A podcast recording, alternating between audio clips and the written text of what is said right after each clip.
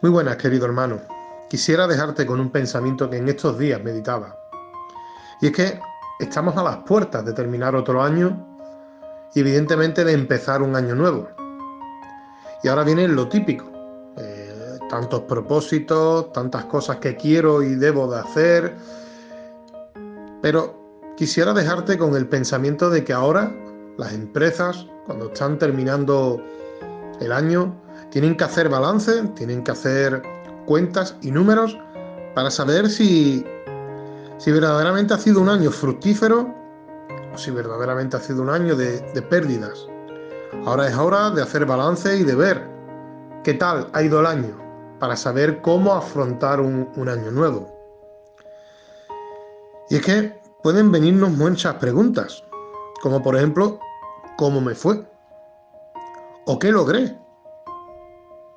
¿Qué me faltó por lograr? Sobre todo, ¿en qué puedo mejorar? ¿O qué me quedó por hacer?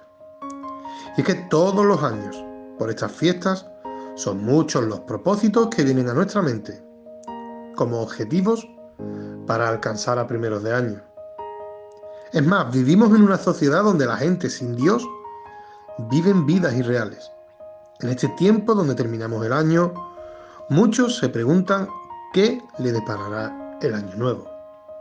Sin embargo, la palabra nos dice en el Salmo 90, versículo 12, Enséñanos de tal modo a contar nuestros días, que traigamos al corazón sabiduría. El versículo nos invita a realizar un balance de nuestra vida. El Salmo nos advierte de nuestro tránsito por este mundo, que nuestro tiempo en esta vida es determinado por nuestro Creador y que no somos dueños de nuestra vida. No podemos adivinar nuestro futuro ni nuestro destino.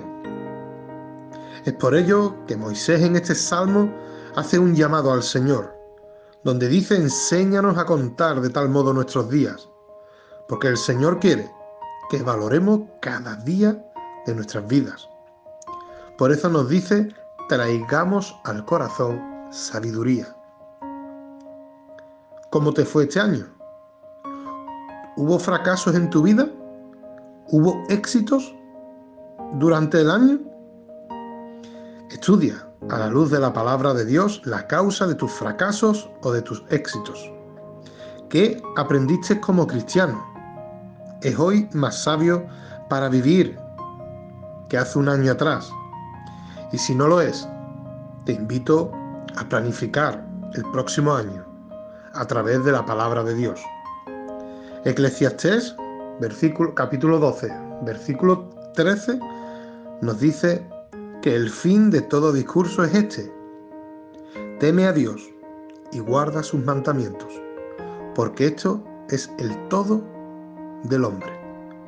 No busques más respuestas, busca en la Biblia lo que verdaderamente Dios tiene para ti, para que puedas terminar un año sabiamente, pero que a la misma vez puedas empezar otro de la misma manera que lo terminas, agarrado y afianzado en la roca que es Cristo Jesús. Que Dios te bendiga.